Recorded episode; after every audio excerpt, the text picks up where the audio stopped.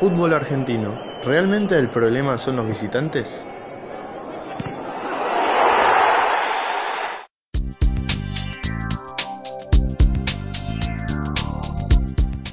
Buenas mañanas, tardes o noches, dependiendo del tiempo en el que estén escuchando este podcast. Me presento, yo soy Pablo Moyo y hoy, como bien dice el título, vamos a tratar la medida de prohibición del el público visitante en el fútbol argentino y su relación con la violencia en el mismo ámbito.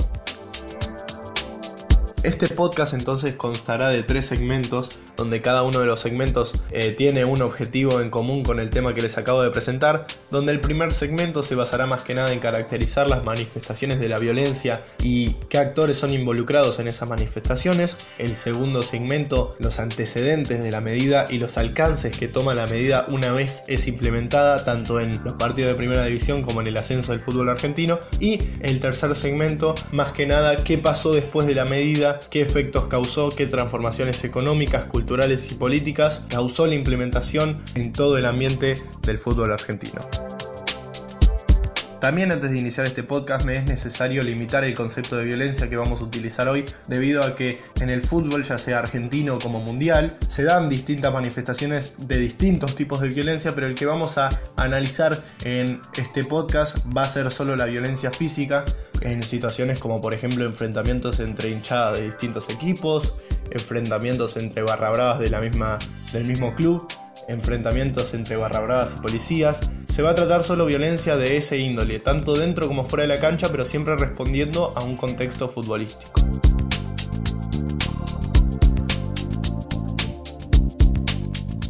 En el inicio de este podcast hablábamos de que vamos a tratar la violencia en el fútbol argentino, pero siempre con relación ante la medida de prohibición del público visitante en las canchas. Esta medida tiene su origen el 10 de junio de 2013 en un partido entre Estudiantes y Lanús en el Estadio Único Ciudad de La Plata, donde se da un enfrentamiento entre la policía bonaerense y la barra de Lanús, donde un hombre llamado Martín Jerez es asesinado por una bala de goma eh, disparada por el arma de un oficial. En base a este hecho y a hechos anteriores, claramente, eh, el ministro de Seguridad y Justicia bonaerense de ese entonces, eh, Ricardo Casal, y la AFA eh, terminan por determinar que las últimas dos fechas del torneo 2012-2013 se jueguen sin público visitante. Primero era para la, provincia y después se terminó por extender a todo el país, pero finalmente esa medida se terminó extendiendo incluso hasta hoy. Ya dando inicio al primer eh, segmento de lo que va a ser este podcast, vamos a estar hablando de los agentes que participan en las distintas manifestaciones de violencia en el fútbol argentino, reconociendo principalmente a tres grandes actores. Los hinchas, sean barra bravas o no sean barra bravas, pero principalmente eh, siendo barra bravas, la policía y los dirigentes políticos de los clubes. En esta, en esta formación de actores, eh, siempre siempre no. Usualmente debe haber una, negociación entre ambas fracciones. Eh, casi siempre hay una negociación entre barra bravas y dirigentes políticos, que lo vamos a estar viendo a continuación. Y usualmente hay una negociación entre la policía y la barra brava. Adentrándonos principalmente en la política y en los barra bravas, muchos de los políticos que buscan dar paso en un club, que buscan eh, llegar a la presidencia o al cargo que quieran ocupar, tienen que darse cuenta que la barra, dependiendo del club que sea, pero siempre, casi siempre se repite el mismo patrón, que la barra ocupa un punto muy fuerte en, lo que respecta al club y siempre conviene tenerla del lado de uno, del partido político. Entonces eh, las autoridades del club siempre suelen entablar alguna relación, algún negocio entre la barra brava, en el sentido de que por ejemplo eh, miembros de la barra brava se ocupan de, cuidar el estacionamiento del club, de la administración de puestos de comida, porque siempre hay que recordar que si bien la barra brava está el tema de, la pasión, de que son hinchas de un club, eh, la parte jerárquica más alta de la barra brava, si se quiere decir de alguna forma coloquial, eh, siempre va a buscar hacer negocios. Y, acá es donde salen los negocios, en los acuerdos entre eh, la política del club y los mismos barra bravas, con eh, cuestiones como ya dije, con, cobros al estacionamiento, con cobros a los puestos de comida, con, el control que se le da en la cancha, eh, siempre viendo que la barra brava sea muy visible, en el sentido de, por ejemplo, en las tribunas, los que más representan a, no sé, Boca, por ejemplo, es la 12. Siempre va a ser así y siempre se van a mostrar así porque son la barra brava de Boca. Por darle algunos ejemplos para, para dar cuenta de lo que estoy diciendo, por ejemplo en Boca, eh, el presidente actual es Daniel Angelici, que es parte del partido en el que se encontraba Mauricio Macri, actual presidente de la Argentina, que presidió Boca entre 1996 y 2007, donde Macri tiene investigaciones eh, donde supuestamente se da una convivencia entre la administración del club y la barra brava en la venta de, entradas falsificadas y también es conocido la, por ejemplo, por dar otro ejemplo, la amistad que tienen Rafael Diceo, el ex eh, líder de la 12, con eh, el ex ministro de Seguridad de Daniel Scioli en la provincia de Buenos Aires, eh. Entonces, eh, no solo pasa en Boca, también pasa en River, donde uno de los vocales del club es Eugenio Bursaco, que es el nada más ni nada menos que el viceministro de Seguridad de la Nación. Eh, el secretario de River también es Darío Santilli, que es el hermano de Diego Santilli, que es el vicejefe del gobierno de Cava, del gobierno de, Capital Federal. En Independiente también pasa lo mismo. El presidente es Hugo Moyano, que también es el, líder del sindicato de camioneros. Y el vicepresidente de Independiente, que es justamente el hermano de Hugo Moyano, Pablo Moyano, es, eh, está investigado por supuestos vínculos con la barra brava independiente, los Diablos Rojos. Entonces eh, es muy visible que se dan acuerdos entre los políticos y las barra bravas en todos los ámbitos, porque si vamos, si vamos al caso, va más allá de, la política del club, o sea, si vemos a Mauricio Macri, lleva hasta presidente. Está bien que se dio en otros ámbitos, ¿no? Pero tiene mucho que ver eso. Creo que el caso más puntual es quizás el de el de Hugo Moyano o el de Eugenio Busaco, que ocupando cargos políticos eh, presiden un club. Son hechos muy puntuales que dejan mucho que ver en la relación entre la política y la barra brava. Cerrando un poco el tema del acuerdo entre los políticos y la barra brava, también vamos a tratar cómo se da el vínculo entre la barra y la policía, que quizás es un poco polémico porque a simple vista la policía puede ser tratada la barra brava eh, desde los ojos de la barra brava, quiero decir, como enemigo, digo, por la demora a la entrada, por la confiscación de, elementos, eh, por el vallado, puede ser considerado como enemigo, pero también tenemos que recordar que la barra brava, más allá de ir a alentar un club, tiene negocios y para hacer esos negocios es necesario tener un acuerdo. Entonces se da una negociación entre la policía y la barra brava. Estaba leyendo acá una tesis de Garriga Zucal que habla sobre esta vinculación de, de la policía con la barra brava que decía que para la policía siempre es necesario tener una persona con la quien hablar, un, cabeza de, toda la barra brava. Entonces cuando se dan internas entre los barra bravas, la policía siempre suele tener, tomar partido. Y en esa situación se dan negociaciones entre la cabeza de la barra brava y la policía, donde se ve por dónde ingresa la barra brava, cómo ingresa, qué objetos puede llevar, qué objetos no. Entonces creo que ahí se da la negociación y se rompe un poco con lo que se piensa de que la barra brava se pelea con la policía, porque sí, es verdad, se pelea, pero también hay que pensar con racionalidad y que no todo es pelea y que dentro de todo lo que es la barra brava hay un negocio detrás. Entonces en esta negociación, por un lado tenemos a la policía, que como beneficio le permite conocer el panorama de cómo se manejan las barra bravas, formación clave para controlar otras barra bravas de otros clubes, y por el otro lado tenemos a la barra brava que le permite llegar a un consenso con la policía, le permite eh, mantener diversos elementos como bombos o diversas cuestiones que se dan en la tribuna que les permite tener el control justamente de las tribunas y marcar su poderío con esos elementos tan característicos que tienen las tribunas argentinas.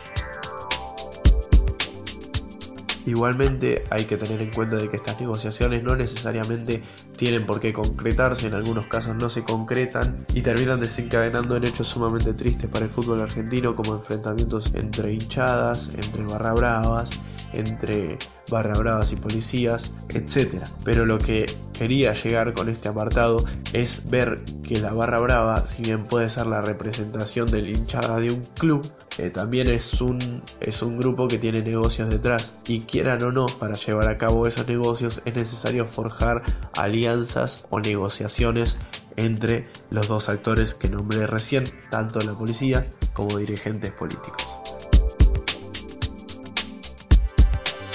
Como bien decíamos recién, este poderío de la barra brava termina por desencadenar hechos trágicos que finalmente terminaron por causar la medida, las medidas, mejor dicho, de las que vamos a hablar en el siguiente segmento, donde si bien la prohibición de visitantes se da en el 2013, también hay diversos acontecimientos que se dan unos años antes que es necesario destacarlos para ver desde hace cuánto tiempo estaba el pensamiento o la necesidad de ver un fútbol sin visitantes para aminorar, entre comillas, porque finalmente no pasó así, aminorar la violencia.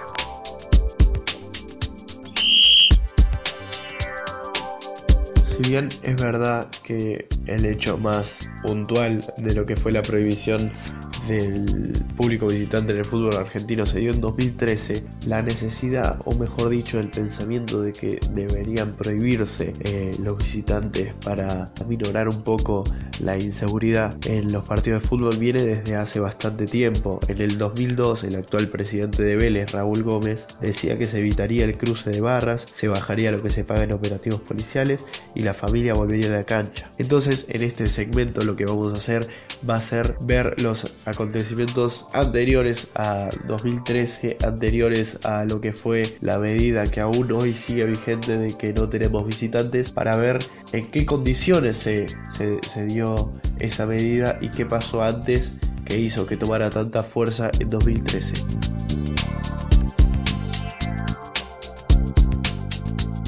En los dos antecedentes puntuales que voy a presentar acá, vamos a ver primeramente lo que sucedió en noviembre de 2006, donde Julio Grondona y el comité ejecutivo de la AFA de ese entonces, al ver las situaciones donde hubo incidentes en el clásico entre Racing e Independiente, y al ver que la barra brava de gimnasia apuró a sus propios jugadores para que se dejen perder con Boca y así Estudiantes perdía su ventaja en el torneo de aquel entonces, plantearon la situación de terminar la fecha del torneo de 2006, porque recordemos que estábamos en noviembre, terminar la fecha de los torneos del 2006 sin visitantes. Pero finalmente, al día siguiente de, de haber anunciado eso, el gremio UTEDIC, que es la Unión de Trabajadores y Entidades Deportivas y Civiles, se manifestó en las puertas de la AFA y la postura finalmente no terminó por concretarse.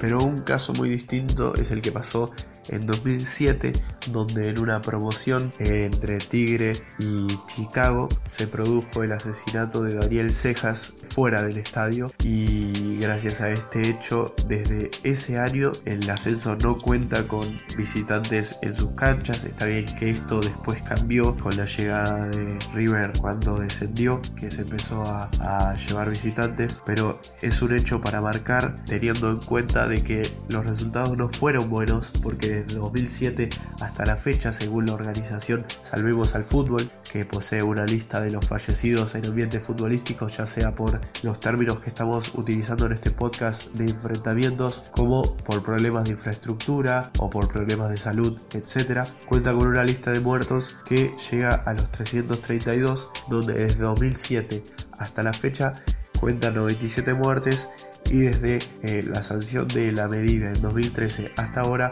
han habido 50 muertes. Entonces podemos analizar de que si bien las medidas fueron dadas y fueron cumplidas, no hubo un cambio muy significativo respecto a bajar el número de víctimas por casos de violencia en el fútbol. Porque si bien por ahí no se producen tantos enfrentamientos entre hinchadas, ahora que no hay público visitante, eh, sí se pueden producir, por ejemplo, lo que decíamos en el segmento anterior, internas entre las barras para ver quién conseguía el poder. Entonces, si bien las medidas fueron dadas y fueron cumplidas, no reflejaron unos buenos resultados. Igualmente esta medida, cuando se tomó al principio, hubo opiniones muy polarizadas. Por un lado, hablaban muchos presidentes de que sí, no había que jugar con visitantes y había otros de que no,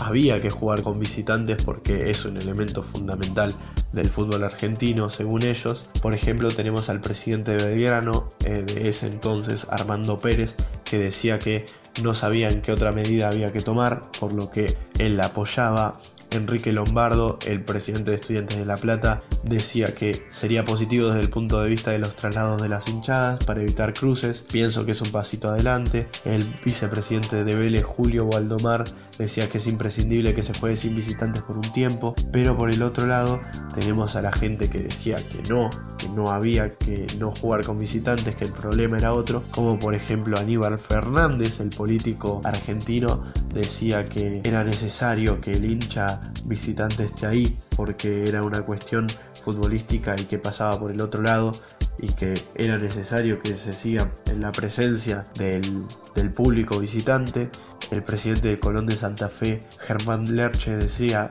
al fútbol se juega con público visitante y la responsabilidad del Estado es velar por la seguridad. Y Matías Lamens, presidente de San Lorenzo, decía, lo mejor que tiene el fútbol argentino son los hinchas. Ya se redujo la cantidad de visitantes y no fue la solución, haciendo alusión a lo que decíamos recién de el 2006. Por lo pronto vamos a escuchar ahora las declaraciones del ministro de Justicia y Seguridad bonaerenses de ese entonces al presentar la propuesta. Ustedes habrán visto la posición que tomó la provincia a partir de anoche, el día de hoy, y bueno, recientemente la AFA ha comunicado que ha decidido suspender las últimas dos fechas del campeonato, es suspender el ingreso de visitantes. Esto nos da la tranquilidad que podemos seguir trabajando junto con el secretario de Deportes y el titular de la Previde para el día de mañana o pasado generar una reunión con el presidente de la AFA con toda la información que tiene la provincia respecto al enorme esfuerzo que se está haciendo con la cantidad de policías para prevenir incidentes y algunos incidentes que pese a un enorme esfuerzo de cantidad de policías se hubieran producido y que realmente esta medida que hemos solicitado en el día de ayer y reiterado en el día de hoy da una enorme satisfacción y tranquilidad a los ciudadanos. Celebramos la medida provisoria que ha decretado la AFA por estas dos fechas y vamos a, pedirle al señor Julio Grondona una pronta reunión, si es posible esta semana o si no la semana que viene, porque ya está determinada la decisión, para que esa medida se haga extensiva de modo permanente en la provincia de Buenos Aires, como la provincia lo ha decidido, hasta que estén garantizadas las condiciones de no violencia en el deporte.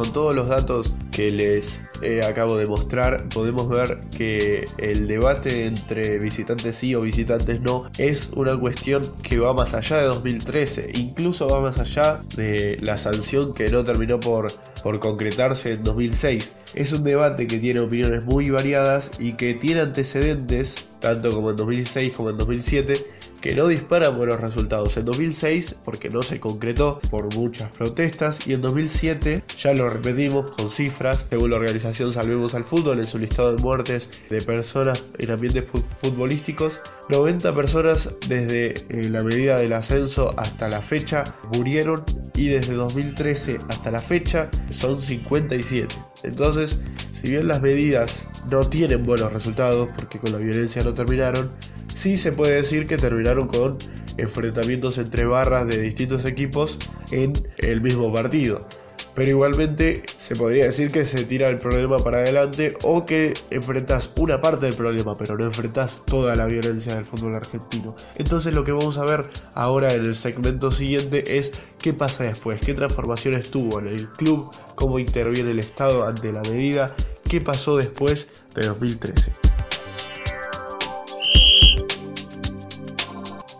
Como bien dijimos anteriormente, la medida de prohibición de los hinchas visitantes enfrentó una parte de la violencia, pero no terminó de enfrentarla toda. Para eso tenemos a Felipe en una entrevista que realizó CNN en español. Tenemos a Felipe, un miembro de la barra de Deportivo Morón, un club de Buenos Aires, que nos explica cómo es la situación. Por un lado se redujo eh, el tema de enfrentamientos sí, pero por el otro lado incrementó eh, la violencia dentro de, las mismas hinchadas locales. Se pelean por sí entre bandos para poder obtener el poder. Escuchábamos a Felipe recién eh, y lo que decía era claro que la prohibición de visitantes en los partidos de ascenso o de primera división no evita la violencia porque subsisten las los enfrentamientos, las guerras entre facciones internas de la barra brava, o sea, se disputan el liderazgo y el poder. Eso también lo vimos cuando hablamos de los acuerdos entre la policía y las barra bravas, lo vimos en donde el que gana, la facción que gana de la barra brava, es la que tiene los acuerdos con la policía y con los dirigentes del club. Entonces podemos ver acá una transformación que hace la medida que deja lugar a que haya guerras internas entre las barra bravas, porque si bien eh, se terminaron los enfrentamientos entre distintas barra bravas de distintos clubes, las eh, peleas internas siguen existiendo.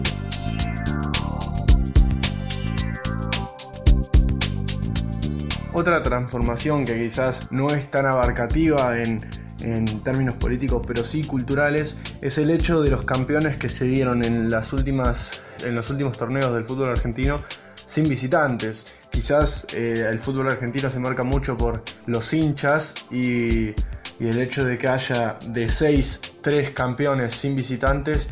la verdad es que bastante raro, ya pasó con Boca en 2018, Newell's en 2013 y San Lorenzo también en 2013 que dieron la vuelta olímpica en cancha ajena sin ningún apoyo de la gente en, en ese momento, pero también River en 2014, Racing en el mismo año y Boca en el 2015 sí pudieron hacerlo. Quizás no es algo tan importante, pero yo pensé que valía la pena destacarlo.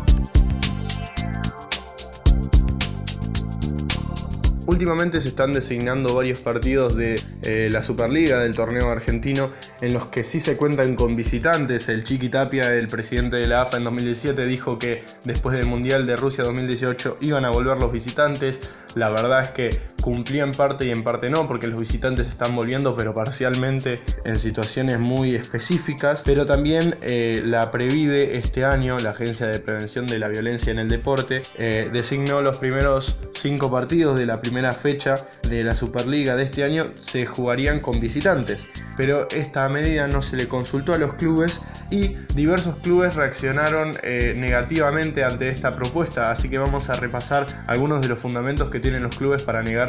a la inclusión de los visitantes.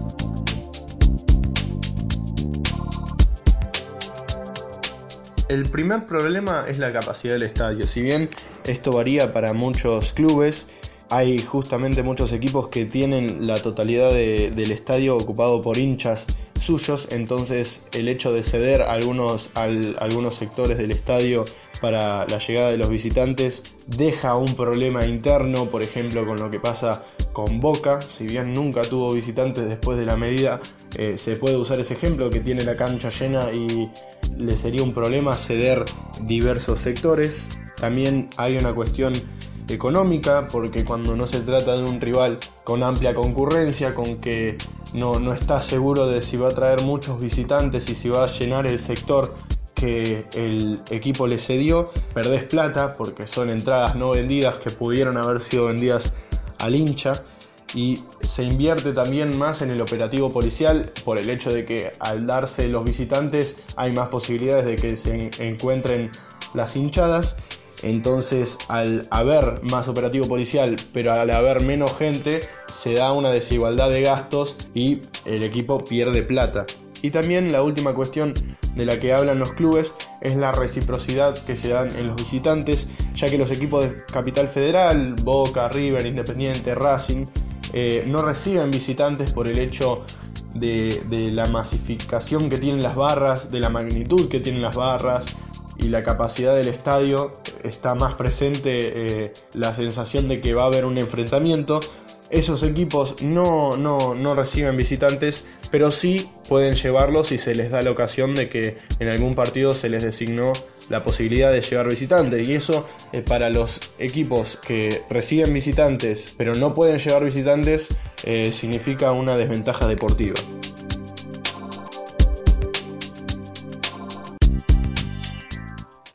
Para hablar más de eh, la cuestión económica de los clubes en cuanto a los visitantes, tanto Tigres como Argentinos comenzaron a a mostrar sus cuentas después de los partidos para mostrar lo mal que les estaba yendo económicamente con la llegada de los visitantes. Tigre en un encuentro contra San Martín de San Juan el año pasado recaudó 1.051.151 pesos y gastó 1.284.474, o sea, perdió 233.324. Pero en el caso de Argentinos Juniors es mucho mayor, ya que llenó la cancha, pero igualmente gastó 800.247 pesos y recaudó nada más que 294.050 pesos, o sea, perdió 506 mil pesos en un partido. Si bien es cierto que hay muchos hinchas que quieren volver a ser de visitantes por una cuestión de, acompañar al equipo e ir a la cancha más veces a apoyarlos, es verdad que los equipos tampoco están en una buena situación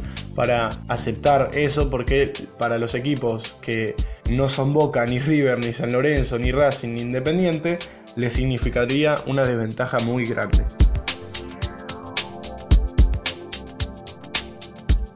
Es así que la medida causa transformaciones tanto culturales en lo que respecta a los hinchas y al partido, económicas en lo que respecta a los clubes y la poca capacidad que tienen para ganar plata en el caso de que haya visitantes y política en el sentido de la inclusión del Estado a la hora de dar diversas medidas como por ejemplo la Previde. Se puede suponer que que el hecho de que haya dado algunos partidos con visitantes justo en este año se debe a que es un año electoral y recordemos que la Previde funciona bajo la órbita del Ministerio de Seguridad de la provincia de Buenos Aires.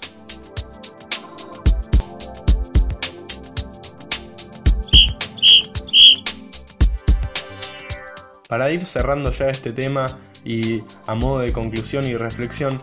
con base a todas las cosas que venimos hablando en este podcast, podemos ver que la medida sancionada en 2013 no tenía antecedentes buenos. Ya tenemos el caso del ascenso en 2007, que Salvemos al Fútbol, la organización que tiene un listado de víctimas por la violencia en el fútbol que se basa en artículos periodísticos, dice que hay 90 muertos desde la sanción en el ascenso hasta la fecha y 57 desde la sanción en primera división hasta la fecha. Entonces, un punto clave de la medida que era terminar con la violencia en el fútbol no se dio. Es más, hasta el día de hoy sigue sucediendo, la medida sigue vigente. Pero sí se puede destacar en cuestiones como que se terminaron los enfrentamientos entre barras de distintos equipos en el marco de un partido, ya que al no haber visitantes, esos, esos choques entre barra bravas no se dan.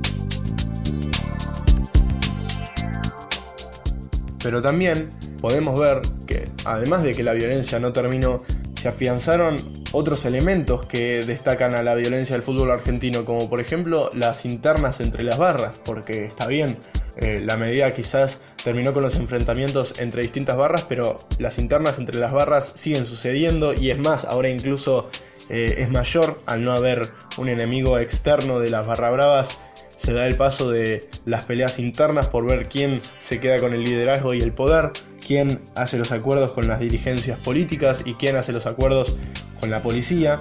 Muchos han caído, muchos están presos, pero la violencia sigue sucediendo y me parece que lo que pasa con la medida de la prohibición del público visitante es que si bien ataca una parte del problema, al otro lo deja impune. Entonces, si no atacas nunca la causa del problema, nunca vas a poder terminar con ese problema. Y me parece que la violencia en el fútbol argentino no es solo por cuestiones que pasan en el estadio, sino cuestiones que pasan afuera. Nos podemos remontar hace un año, diciembre de 2018, donde, noviembre mejor dicho, de 2018, fines de noviembre, donde en un Boca y River, en la final de la Copa Libertadores, hinchas de River le tiraron piedrazos al micro de Boca y tuvieron que suspender el partido. Y después cuando la final terminó sucediendo en España, en Madrid, a la hora de que River ganó 3 a 1 ese partido, sucedieron diversos asesinatos de, de tanto de River a Boca como de Boca a River solo por el hecho de ser hincha de un club. Entonces me parece que la concientización no va por una medida sancionaria, una medida de prohibición, sino que va siempre a la raíz. Tenemos que empezar a ver la causa del problema y atacarlo desde ahí, como por ejemplo empezando a concientizar en base a la palabra, no a la sanción, lo vuelvo a repetir. Esta igualmente esta es mi opinión, ¿no? Pero me parece que el problema va por ahí, no tanto por el hecho de, de hinchas visitantes sí, barra brava sí, no. Obviamente que igual es necesario ver el tema de las barra bravas pero me parece que hay todo un entramado detrás que también es necesario analizarlo y concientizarse sobre el tema de lo que realmente está pasando en el fútbol argentino.